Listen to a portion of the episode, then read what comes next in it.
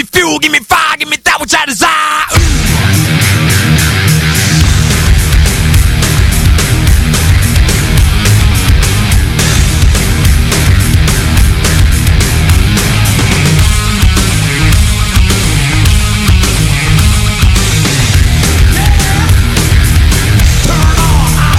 Bueno, para aquellos que prefieren a Keanu Reeves, a Brad Pitt en lugar de Charlie Sheen. Es momento de escuchar.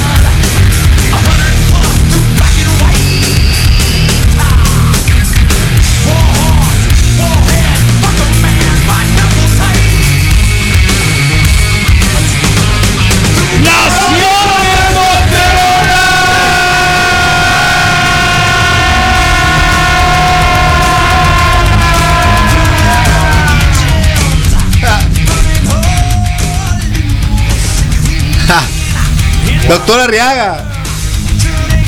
¿Qué onda? ¿Cómo están? Lo vi gritar, pero no lo escuché, pero todo bien. Ah, me tienen en silencio. No, ahí. no, no te No, no tenemos estabas nada. en no, no. silencio.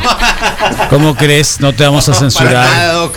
de Estoy ninguna manera. acá toda la No. parafernalia del grito y bloqueado ahí en silencio. No, de ninguna manera. Parece reproche, ¿Qué don. De ninguna manera. bien. Saludos, Doc, ánimo. Eso, Contentos. Somos incapaces de hacer algo así. Me están censurando, Carlos. ¿Qué onda? De ninguna manera, doctor Never, Arriaga. De ninguna Never, manera, doctor. Arriaga. ¿Cómo está, doctor Arriaga? Muy bien, todo muy bien. Qué bueno. ¿Ustedes cómo les ha ido? Bien, bien, bien acá. Pasándola. Pasándola, pasándola, pasándola. Ya sabes, ¿eh? El verano es crudo ya al final. Agobiante. Eh, no es ningún reclamo, pero hay que surfearle por acá. Parece selva tropical, Sí. Y el día de hoy estamos celebrando a Charlie Chin y todo el mundo quiere ser Charlie Chin. Así que mientras nosotros nos quedamos aquí en la radio, hay mucho Charlie Chin en la calle. Así es. Hay mucho Charlie Chin en la vida. Eh, en la calle, sí, en la calle, pues a gusto, sí, es sí. el momento. Mira, hay una carta de- del papá de, de Martin Chin que le dice que está, muy, está espectacular, ¿eh? ¿Así? Si deberás de reordenar tus prioridades, le dijo.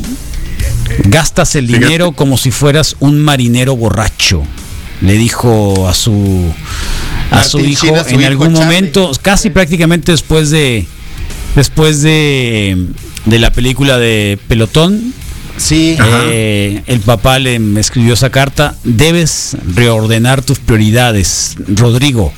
Gastas el dinero como si fueras un marinero borracho. No, pero creo que más que una carta debió darle la mano de alguna forma. ¿Eh? En esta época de pandemia todavía no se puede, loco. No, no, pero pero hay pues ma- es de dar la mano en forma o sea, el- no No va a dejar de corregir. En algún su momento. Charlie Chin, en algún momento Charlie Chin lo echaron de del Plaza de Manhattan. Eh, en una habitación estaban sus hijos y sus mujer y en otra habitación estaba una actriz porno de 22 años. Ok. Bueno, eh, ¿Cómo ves, doctor Arriaga? ¿Se fue el doctor Arriaga? ¿Se nos frició? Aquí estoy, aquí estoy. Sí, ¿no? Ah, no, no, no más. Eh, Aquí estamos, ¿no? sí, Sí, no, no, sí, ya está, te estamos viendo, te estamos viendo. Lo que pasa es que estamos leyendo la nota de Charlie Chin. Y Te digo que me tienes, me tienes bloqueado y apagado, Carlos, censurado. sí, a lo mejor y sí. Ya ves, cómo es uno. Humor selectivo. Me acabas de descubrir, ni modo. No, ¿qué tal? No, para nada, doctor Arriaga. ¿Eh? ¿Qué nos cuentas hoy? Bueno, mira, pues este, fíjate que el fin de semana tuvimos la noticia de este actor de, de Black Panther, de, Oh, sí, claro. de Chad Boseman, que a los 42 años de, de edad pues falleció de cáncer de colon. Entonces fue una noticia que le dio la vuelta al mundo, a todo el mundo nos, nos sorprendió, nadie sabíamos de, la, de esta enfermedad de esta persona. Y pues se nos hace raro, se nos hay quien pudiera parecerle imposible, increíble que a temprana edad se tengan estas enfermedades. Pero pues precisamente hay algunas variedades de cáncer, incluido el cáncer de colon, donde se tiene un factor de riesgo muy importante que es el familiar.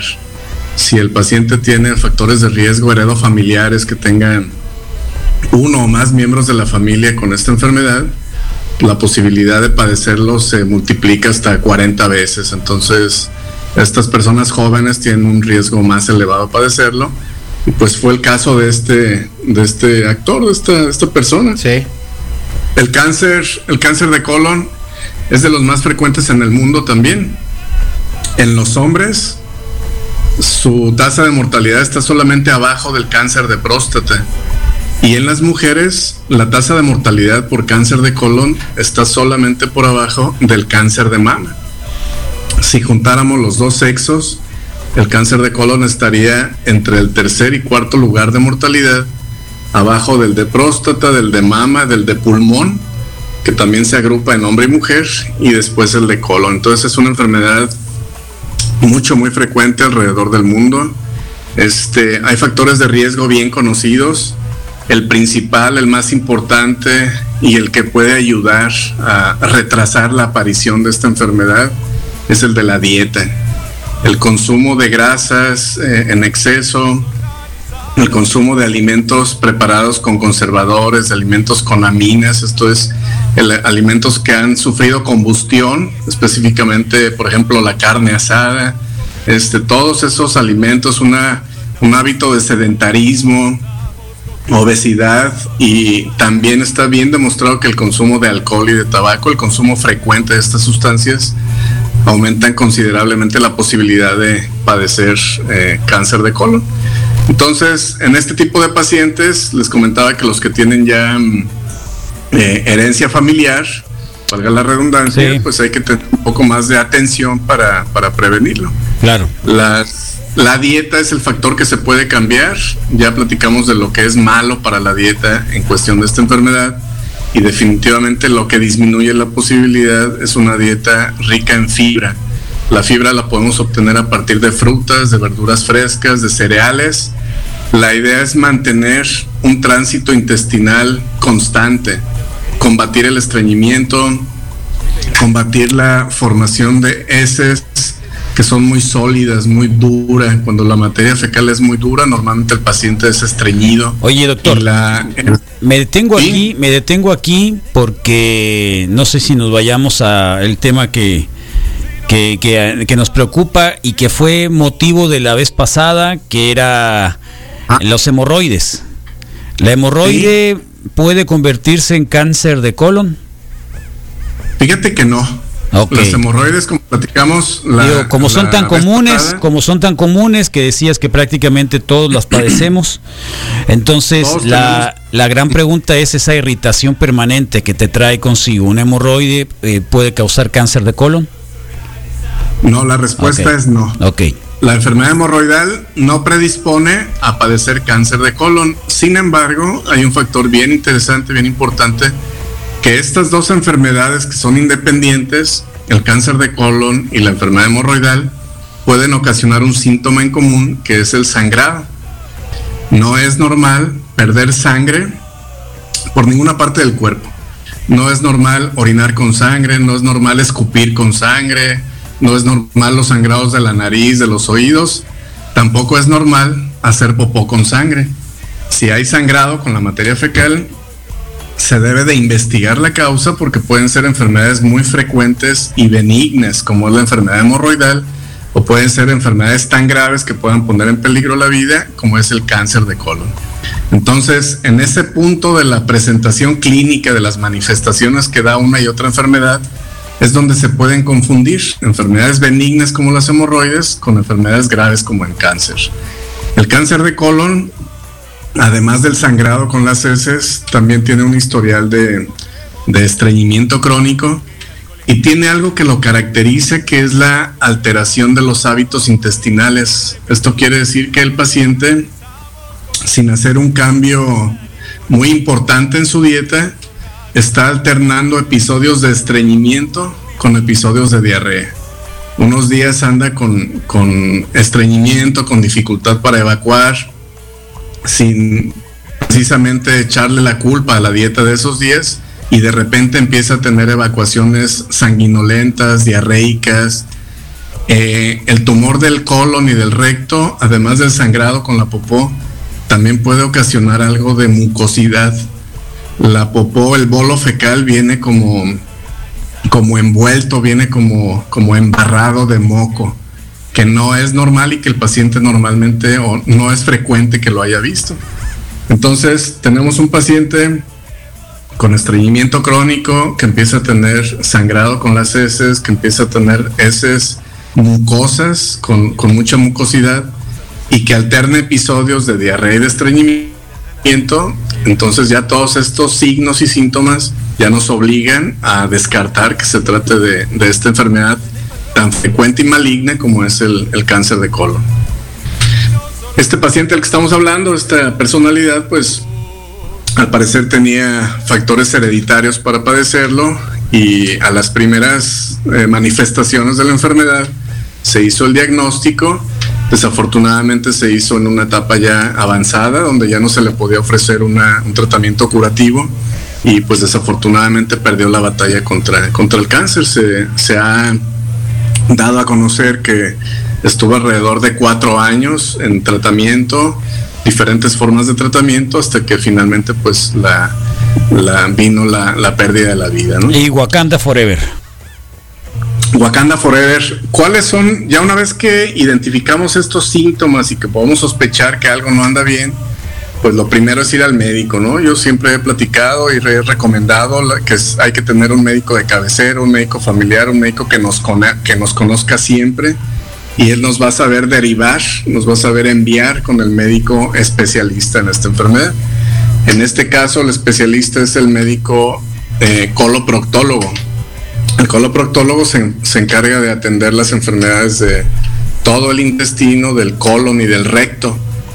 Y si el coloproctólogo recibe a un paciente con esta sintomatología, entonces debe de hacer un estudio que se llama colonoscopía.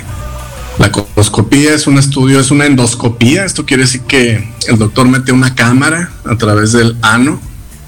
El paciente está sedado. Obviamente para llegar a este estudio el paciente tiene que tener una preparación intestinal, una dieta que haga el vaciamiento de todo el contenido fecal para que cuando se haga el estudio pues el doctor pueda ver. Entonces se hace bajo anestesia, se hace en sala de quirófano. El doctor entra con esta cámara, que es una cámara muy flexible y muy larga para abarcar varios segmentos del colon y revisa la mucosa y encuentra definitivamente la causa de la enfermedad, que puede ser algún pólipo, alguna tumoración. Estos instrumentos de óptica vienen ya preparados con unas pinzas en su extremo distal y con esta pinza tomas una muestra del tejido para mandarlo a analizar. Ya que te confirma que desafortunadamente es este tipo de enfermedad, pues se verá la etapa de tratamiento que necesita el paciente. ¿Hay algún momento en el que la vida de todo ser humano que hay que hacerse ese estudio? Mira, cada vez tenemos afortunadamente la cultura de Sí. hacernos algún tipo de, de revisión o de check-up periódico. Y este, específicamente para el cáncer de, de colon, se recomienda a partir de los 40 años. Ok. El check-up no quiere decir solamente la colonoscopía, sino vas con tu médico, te hace interrogatorio y exploración de todo el cuerpo, de todos los síntomas y aparatos. Y sobre lo que él encuentre alguna sospecha, pues se van ordenando algunos estudios. Si el paciente tiene herencia para esta enfermedad o tiene síntomas sugestivos de esto, pues entonces se indicará y se justifica la, la colonoscopía. Ok. Bueno, entonces eh, no necesariamente como rutina uno puede acudir ahí al colonoproctólogo para eso, doctor Arriaga. Este no, no, ¿No? no, como rutina, como, No como tal, te digo, este, una Mm. forma de, de mantenerte pues pendiente de tu salud y de cada determinado número de años. Si no mal recuerdo, se aconseja cada tres o cuatro años. Por ejemplo, yo me hago la colonoscopía el día de hoy y si todo está bien y en los siguientes tres años no tengo ninguna molestia o signo gastrointestinal, es válido que se haga la siguiente colonoscopia en tres años más. Muy bien. Si en estos tres años yo tengo alguna molestia o sospecha, pues entonces se justificaría que se haga antes. A diferencia, por ejemplo, del Papa Nicolau en las mujeres, donde debe ser Claro, anual. sí. La exploración de la próstata, donde también se aconseja que sea anual para el cáncer de colon. eh, si no mal recuerdo, y disculpen porque no tengo el dato exacto, va entre los 3 y 4 años. Bien. Eh, muy bien. eh, ¿Hay alguna, digamos, este estadística sobre recuperación para la gente que haya aparecido con alguna algún mal dentro del colon?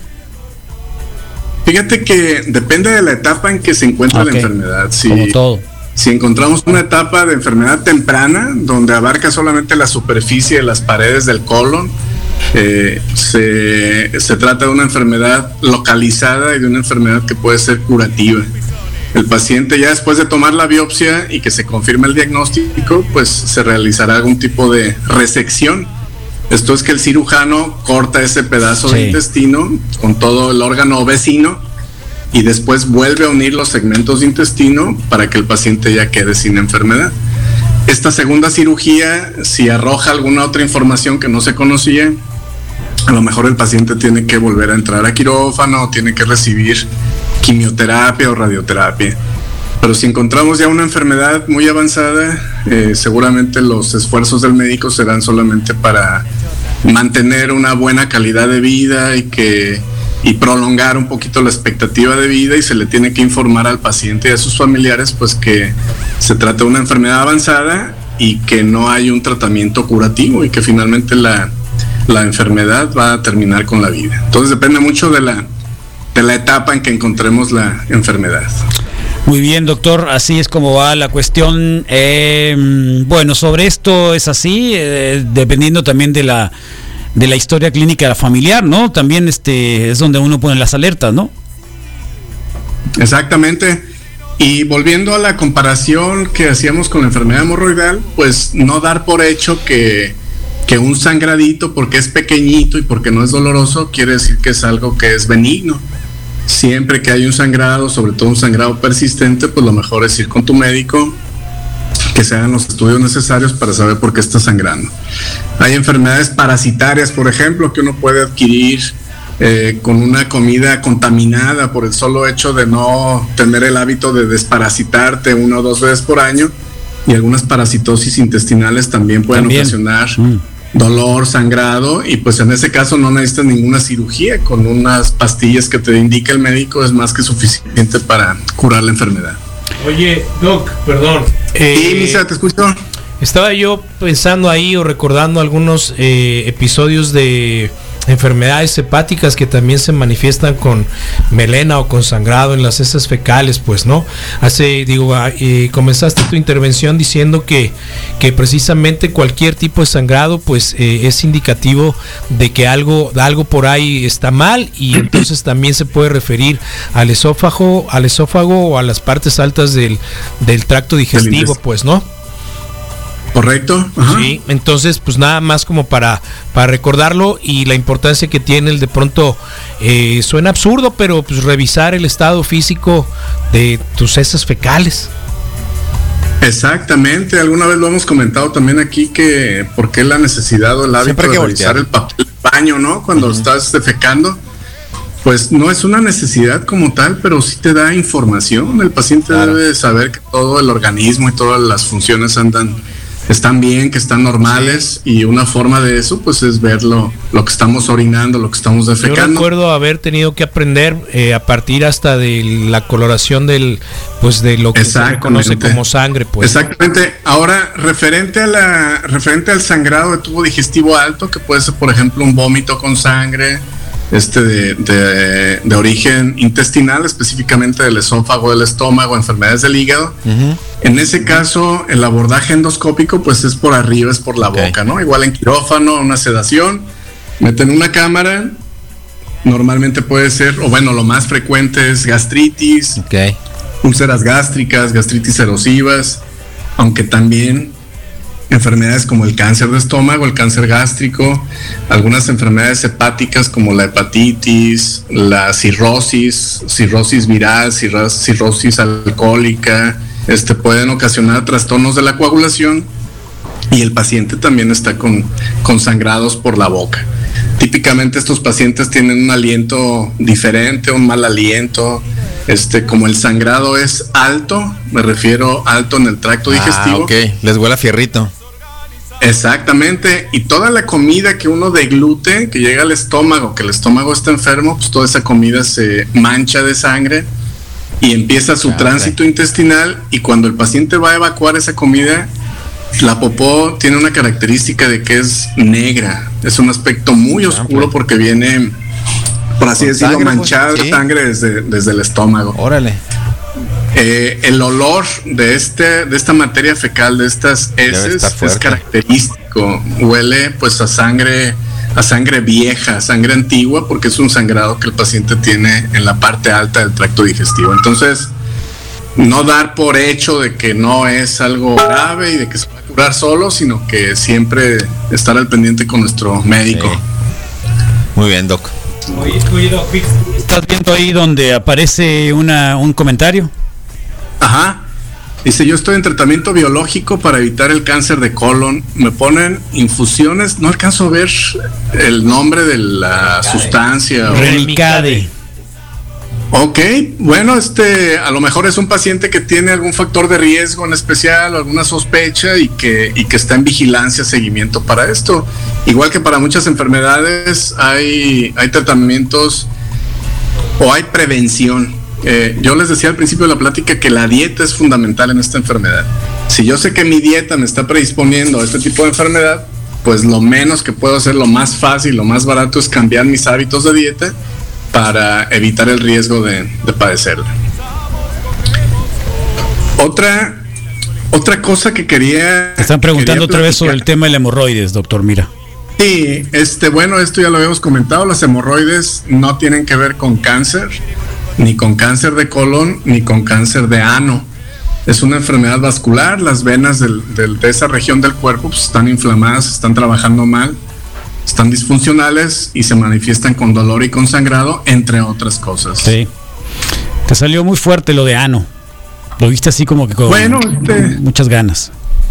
Ajá, sí, no, este, ves, así se llama Está la, bueno la parte No, del cuerpo y sé. aquí tenemos la libertad de, de platicar con estos, con estos términos. No, ya lo sé, doctor, pero cosa- pusiste mucho énfasis. Está bien.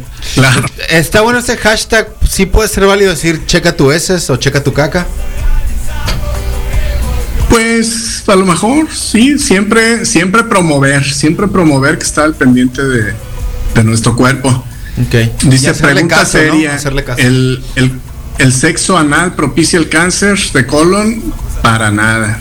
El- la práctica del coito anal no tiene que ver con que predisponga a cáncer. Y no hacerlo sí, doctor. No, tampoco. Sería la, como la que práctica re- de la práctica de teoría. coito anal y el paciente o más bien la, la pareja que es activa que está penetrando tiene por ejemplo lesiones por papiloma al tener coito anal va a sembrar este virus del papiloma en la región del ano recto y la infección por el virus del papiloma en la región por- del ano recto sí propicia cáncer de colon, de ano y de recto. Bueno, Entonces, La la, forma es fondo. como tal no es el factor de riesgo, sino la Lo que enfermedad podría del traer. papiloma. Lo que lleva consigo, pues. Exactamente, sí puede Podría haber ahí un, consigo. Ok. un riesgo adicional. Y la otra cosa que quería platicar, Carlos, Misa, Rodro, este, cambiando ya. un Misael está en de- el de teléfono, tema. no se preocupe. Perdón, Misael está en el teléfono. Ah, está chateando como Sí, si- sí, no, sí, todo sí, bien. sí, tiene rato ahí. Tiene rato, está haciendo un buen negocio, está bien, está, está haciendo negocio, está bien. Hora el negocio. Voy a bajar mi tono de voz para no distraer. a- No, no, no. Por favor, doctor, Sí, un poquito. Siempre tan consciente tú. Gracias. Para no despertarlo, para no despertarlo. Sí, Bueno, mira, Te ganaste una orden de tacos. En la semana estaban platicando aquí en el programa acerca, ya ves, de estas intervenciones de no solamente de Pati Navidad y de Miguel Bosé acerca de Ah, sí. pues las implicaciones, las implicaciones tecnológicas eh, que podría haber sobre la salud con el uso de ahora con lo de la vacuna y los microchips y todo esto. En la en los últimos años ha habido específicamente un desarrollo de tecnología que se llama Neuralink, que es del señor este de, de Elon Musk, que es el dueño de SpaceX. Y parte de la tecnología que está presentando este señor, lo que está desarrollando, tiene que ver con el implante de... eh, ahí sí estamos hablando de un implante electrónico adentro del cuerpo humano que sea capaz de interrelacionar con otros eh, instrumentos tecnológicos que tenga a su alrededor. Pero pues yo quería platicarles que esto no es nada nuevo. Afortunadamente la ciencia y la tecnología tiene está creciendo a pasos agigantados día con día. Y el hecho de que no lo conozcamos no quiere decir que no existe. Y el hecho de que no lo conozcamos tampoco quiere decir que sea malo. Por ejemplo, hay hace al menos unos dos o tres años que en el área de urología existen prótesis de pene que son como unos instrumentos electrónicos que se implantan en el pene y que tú puedes controlar desde tu celular. El Oh. único requisito para programar, por ejemplo, el paciente bien. puede programar la hora en la que puede tener erecciones, el grado de dureza que, Si que se él te está pierde el teléfono, doctor. erecciones, No puede ser de repente el que tiempo de duración de las elecciones lo puede programar desde su celular y esto es una implantación de un chip que usamos a nuestro favor para la salud del paciente y de su pareja, en este caso que estamos hablando de disfunción sexual. En el área de urología también, pacientes que han tenido, por ejemplo, lo que la gente le llama una embolia, un evento vascular cerebral, donde hay algún accidente acá en, la- en el cerebro, en el sistema nervioso central, el paciente ya no puede controlar los esfínteres. Ese paciente tiene riesgo de que esté perdiendo orina sin sentir lo que se le salga la orina o bien que esté perdiendo materia fecal, que pierda la continencia fecal también porque su cerebro no es capaz de controlar esos esfínteres. Entonces, en este campo de la, de la urología, también ya hace bastantes años que hay implantación de chips en alguna parte del sistema nervioso periférico que ayuda a controlar estos esfínteres y que alivia mucho las molestias que tienen los pacientes. Entonces, Es como una no presa. es nada nuevo. Ajá. ¿Hay esperanza entonces para todas esas personas que han utilizado laxantes y que, y que pierden todo el control de esfínteres? Definitivamente hay Órale, qué tratamientos. Hay tratamientos efectivos, 100% probados, validados para controlar esfínteres, tanto esfínter anal como esfínter urinario. Y les repito, no es nada nuevo. De hecho, cuando estaba viendo la, la entrevista o la, la participación de Patti Navidad, en el video de ella, ella está usando una prótesis que es de las más usadas alrededor del mundo, que son los lentes. Los lentes es una prótesis que no pertenece a nuestro cuerpo, Sí. y que facilite la visión de, la- de las Cierto. personas que se lo ponen. Hay lentes como los que uso yo, que son gafas que te cuelgas en las orejas. hay lentes intraoculares y ahora también hay lentes electrónicos, donde a partir del lente que te pones en el ojo puedes tener imágenes electrónicas como el mapa de tu carro, como la temperatura, como todo eso. Entonces, la verdad es que no es nada nuevo y al contrario nos va a seguir facilitando eh, muchísimo más la vida y las actividades productivas y recreativas de ¿Y, toda y la de dónde saca esas ideas Pati Navidad entonces, doctor? Pues mira, es parte de la desinformación. Es parte ¿De de, la verdad? desinformación. Digo, cada quien tenemos derecho a, a pensar o a creer lo que lo que nos más nos interese o más nos convenga. Acá le llamamos que- arrebato de protagonismo. Definitivamente que si no tienes la educación o la experiencia, pues lo mejor es eh, informarte bien antes de difundir una información que no tengas seguridad de que se está eh, realizando. Este señor de, de Elon Musk eh, es un amante de la ciencia, la tecnología, no solamente en la cuestión aeroespacial, se tiene muchísimos proyectos que Sí. la verdad es que son increíbles. Ahorita Y amante la mujer de. Johnny Depp también. Se la tiene un proyecto de excavación de túneles, eh, se llama Hyperloop. Sí. El señor este está haciendo está haciendo túneles y en los túneles los cierra completamente al vacío y ya que está vacío el túnel empieza a mover trenes adentro como un sistema de metro, imagínate. Claro. Pero el momento que el túnel está sin fricción porque está al vacío, el, el vagón del tren Flotas. alcanza velocidades de entre 1000 y 1200 kilómetros por hora. Debajo de la ciudad de Los Ángeles eh, está el proyecto inicial. Ahorita el proyecto va muy avanzado en Las Vegas. Las Vegas, los, los grandes hoteles y centros de convenciones ya están haciendo perforaciones, obviamente subterráneas, para echar a andar la versión comercial de este proyecto de, de Elon Musk, donde se definitivamente que va a ser una transformación en cuanto a, a medios de transporte. En Latinoamérica, en México, en Colombia, en Brasil, también hay, hay este, proyectos conceptuales acerca de esta idea y de esta marca, de esta patente que está desarrollando esta, esta persona. Entonces, definitivamente que la ciencia y la tecnología es para ayudarnos, no, no hay que tenerle miedo. Muy bien, doctor. Pues eh, Oye, Doc, nomás una pregunta rápido. Eh, dice que, Cuéntame. que, la, que la Pantera Negra estuvo cerca de cuatro años entrando y saliendo de procedimientos por su padecimiento. También, Cáncer. Sí, y- pero, pero, pero aún así como que lo mantuvo secreto por... tuviste pues, que haber preguntado hasta hace el 20 final. minutos. Cuando estábamos hablando de la pantera negra. Hasta el final. No, pues estaba dándole vuelta. Y, y, y, y algunos le, le- le hicieron medio carrillita porque al final lo, lo, lo vieron pues ya visiblemente Mermado. Desgastado. mermado. Y aún después de ver los comentarios, él nunca dijo, oye, me pasa esto, pues no.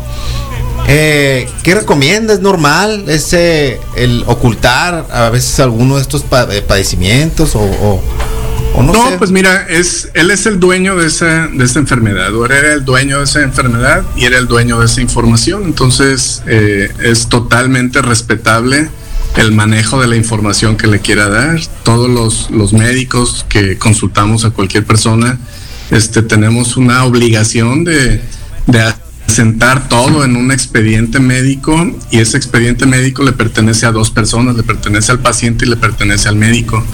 Y mientras esas dos personas no se pongan de acuerdo para dar a conocer esa información, solamente ellos lo, lo saben. Derecho a la privacidad. Eh, Pero no hay, pero, en pero un no hay una recomendación de una así. persona No, no hay, pública, no, no de hay. una persona famosa, pues de hecho hay contratos de por medio donde Exacto. cierran las salas de espera, el paciente llega a la hora programada, te cierran un elevador, este, hay mucha gente que está cuidando tu privacidad. Te repito, eso ya es por medio de un, de un contrato firmado. Eh, Eso le cuesta más al paciente, pero se sigue respetando la privacidad de este, de este tipo de información. Y en esto también hay muchísima innovación tecnológica. Ahora los expedientes médicos son electrónicos y, les, y siguen estando cifrados solamente para el paciente y para el médico y solamente ellos deciden cuándo publicarlo. Hay algunos estados de la Unión Americana en Estados Unidos donde están proponiendo leyes para que la información médica sea, sea pública. De modo que si tú te metes a la página del Hospital General de tal ciudad, puedas ver quién está hospitalizado en la cama 105. ¿Y en qué argumentos? ¿Con qué argumentos? ¿Con qué argumentos quieren que lo hagan público? Precisamente por la sospecha de que el médico tiene mala praxis con esa información. Entonces dice, si él se lo va a conocer a alguien, pues de una vez que lo conozca todo el mundo, todo el que quiera. Entonces hay proyectos de ley en eso. Este, y si el paciente está de acuerdo en que sea pública la información, te pongo el ejemplo de un grupo de familiares que no entienden bien la enfermedad y que tienen dudas y que quieren tomar otra segunda opinión y que a lo mejor piensan que no están recibiendo la información completa, el médico se va a ver obligado a, a ponerla de manera pública y eso tampoco es malo. O sea, no es malo decir que uno padece una enfermedad. No, no, no. Bueno, claro, pero si lo quieres Siempre y decir. cuando tengamos el consentimiento si lo quieres del paciente. Ok, Ajá. bueno, gracias, Doc. Doc, ¿dónde te encontramos? Eh, Twitter, doctor Arriaga, mi página doctorarriaga.com y consultas de urología, Torre Médica Cima, teléfono 259-9315. Eso, doctor. Excelente, doctor Arriaga. Juan Arriaga. Mucho gusto de colaborador. saludarlos. Gracias, doctor. Que esté muy bien. Cuídense Buen fin de semana. bye. Gracias. tires tanto de la cuerda, porque a muchas mujeres les gustaría que Fernando se ocupara de ellas. Vete al diablo.